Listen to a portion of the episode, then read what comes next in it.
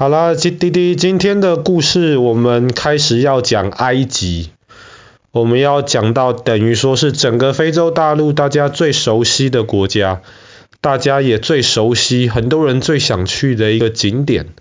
就是埃及的大金字塔。埃及大金字塔是离现在大概四千年到五千年之前盖成的。这是什么样的一个状态呢？比方说好了，弟弟，你知道我们的村子里面有一个教堂，这个教堂已经一千年了，它是一千年之前盖的教堂，它已经是古迹了。但是如果今天比方说我们去罗马看竞技场，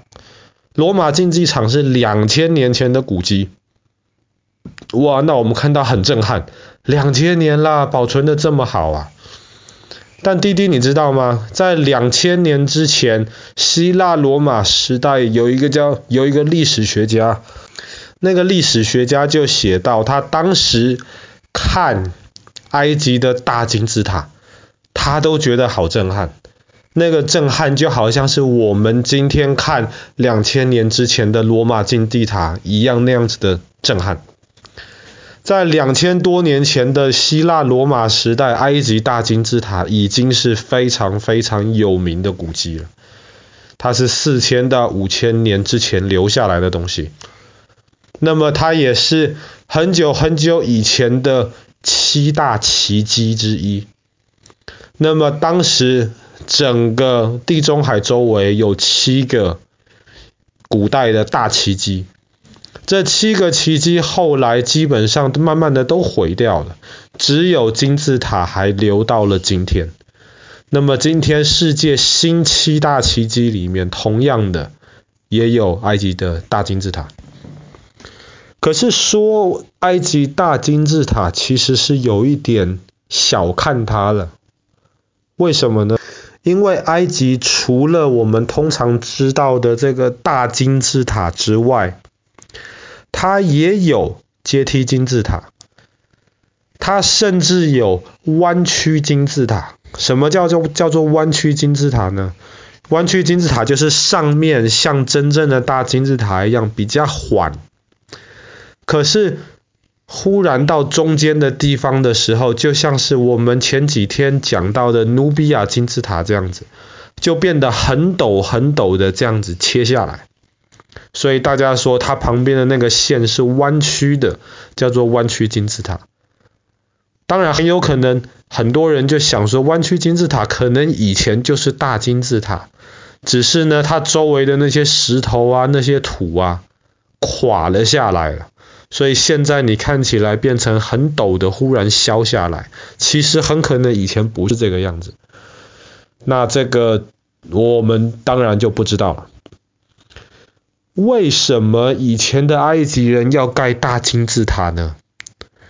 这个问题在爸爸去年讲过的故事，有一集是在讲罗塞塔石碑，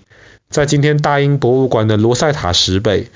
它上面就写着三种不同的文字，其中有大家看得懂的文字，也有大家看不懂的，比方说埃及的象形文字。后来透过罗塞塔石碑，大家才开始能够弄明白埃及的象形文字是在写什么。那也大家后来才知道为什么以前的埃及人要花这么多的钱、这么多的时间去盖这些大金字塔。因为以前的埃及人相信他们的国王法老王，当他离开这个世界，然后要进入一个新的世界的时候，他会需要一些准备。然后他会需要在这个世界上面能够享受的一些东西，他都会需要带过去。所以他们为了帮国王准备好，他们就帮以前的那些国王盖这样子的大金字塔。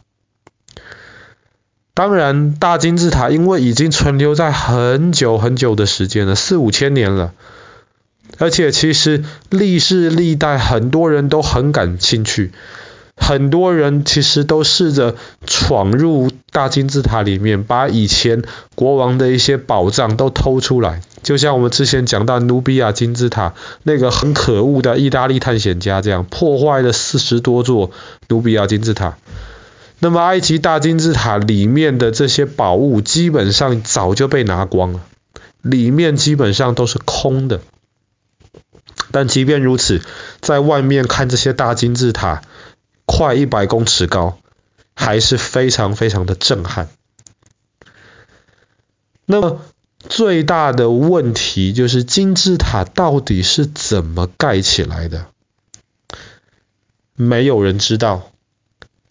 那么以前爸爸刚刚说到的那个希腊罗马时代的那个历史学家，他们当时就是说，金字塔这种你可能需要十万、二十万个埃及人，十万吧，需要盖个二十年的时间，才有可能把它盖起来。有可能这个说法是对的，但也有人说可能不需要那么多，可能只需要两万人到五万人，盖个五年、十年，其实就可以盖出来了。那么这个就看你是觉得以前的人是怎么盖的，详细情况呢，我们今天没有人知道。我们唯一知道的是金字塔是用那种大的那一种砂岩。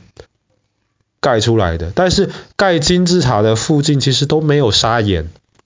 这些砂人砂岩在尼罗河的上游的地方，所以以前的埃及人他们就是用最简单的一些方法，就用一些木头的工具，然后就开始想办法把砂岩从山里面挖出来，这些石头，然后一块一块切成的，切成。盖金字塔刚好使用的这个大小，每一块都很重啊，都比今天路路上随便一部小车子还要重。那么当时就把这样子的这些石头一块一块的，可能是沿着尼罗河，然后顺流而下，把它运到今天盖金字塔的这些地方。可是即便如此，以前的人是怎么样把每一个大概可能两千公斤这么重的这些砂岩，能够一个一个一个的堆上去，堆起来，还堆得非常的整齐，而且堆得非常非常的坚固？这个真的不知道。以前有人就想说，会不会是他们在金字塔旁边盖了一个很长很长的斜坡？然后金字塔盖越高的时候，那个斜坡就越高。然后透着斜坡，斜坡上面铺那种圆圆的木头，像轮子一样可以转转转。他们就把这些大石头慢慢的拖上去盖呢。很多人是这么相信，但是这样子想了的话，怎么样能够盖一个这么高的一个斜坡？这个斜坡不可能是用石头盖的。用石头能盖这么高的斜坡的话，就可以盖这么高的金字塔，就不需要斜坡了。那这也不可能完全是用土盖的，因为那边的土很松，盖个这么高的斜坡，拉这么重的石头上去，拉一拉那个斜坡就垮掉了。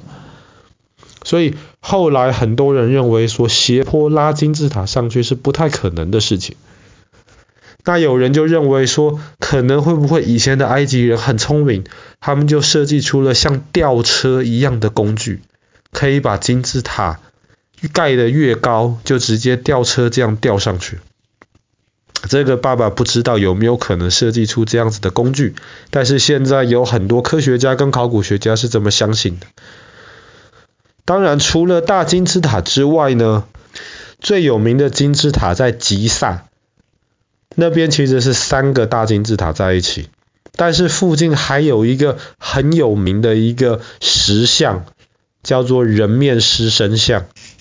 它就是一个狮子的身体趴在那边，前面却是一个埃及法老王的一个脸，不知道是哪一个法老王，那也不知道为什么要盖这个人面狮身像。这个人面狮身像很大呀，高也是二十几公尺，长七十几公尺。可是人面狮身像的这些脸的形状，其实在几千年来已经被破坏掉了。